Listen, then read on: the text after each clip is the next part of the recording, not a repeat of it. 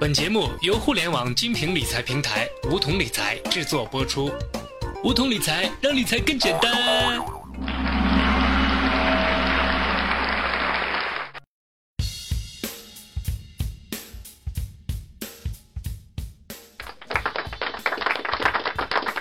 收听梧桐电台，掌握理财要领。大家好，我是梧桐小学弟。平时投资理财比较多的朋友，一定听说过“资金池”这个词儿。而最近这两年，随着互联网金融崛起，资金池也越来越广泛的被大家提起。那么，究竟什么是资金池呢？资金池会造成多大的风险呢？今天我们就来聊一聊，为什么互联网理财平台不能做资金池。从二零一三年开始，监管层就不止一次的提过，互联网理财平台要坚守几条底线，绝对不能违法违规。而在显著位置都有禁止平台设立资金池这一条。为什么要禁止呢？首先来看什么是资金池。说到这里，你在上学的时候一定做过这样一道数学题：说是有一个水池，水池有一条进水管和一条出水管，单开出水管四十分钟就可以把满池子的水放完，单开进水管三十分钟就能把空池子灌满水。现在池子里面有五分之二的水，问。如果同时打开两条水管，经过多少分钟才能灌满水池？这道数学题很多人都见过，其实它就是资金池的雏形。在一个大池子放钱，一边把钱存进来，一边把钱带出去。不管是张三的钱、李四的钱，还是王五的钱，只要进到池子里，就都叫做池子的钱。张三、李四、王五能看到的，可能是个存折，也可能是平台上的一个数字，还可能是一纸简单的合同，甚至什么都没有。但是池子里面的钱哪一块是张三，哪一块是李四的，根本分不出来。大家可能会说，这不就是银行吗？没错，银行就是一个大的资金池。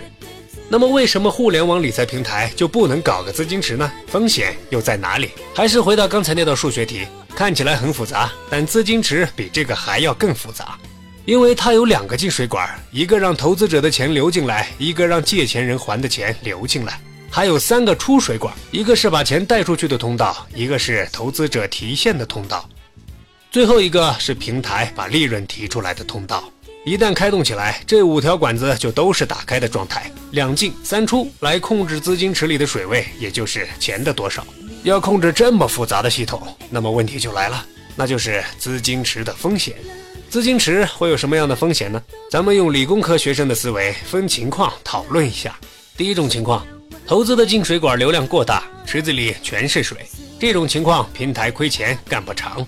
原因很简单，池子里的钱是有成本的，只进不出，没有利差。平台拿什么钱付投资人的利息呢？时间长了，就只能用投资人的本金还投资人的利息，借新还旧，这就是庞氏骗局。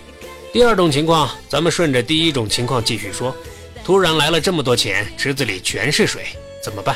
只能把放贷的出水管的流量调大。放贷的这条出水管上有两个阀门，一个叫做找项目，一个叫做做风控。遇到这种情况，经常就是两个阀门一块放，钱是贷出去了，但由于放松了对风险的把控，能不能再流回来就不好说了，这是非常危险的。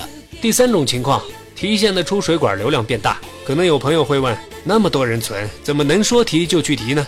大家千万不要大意，这种情况是有可能发生的。一个黑天鹅事件，一个负面新闻，一个平台垮了，都可能诱发这种情况，这就是挤兑效应。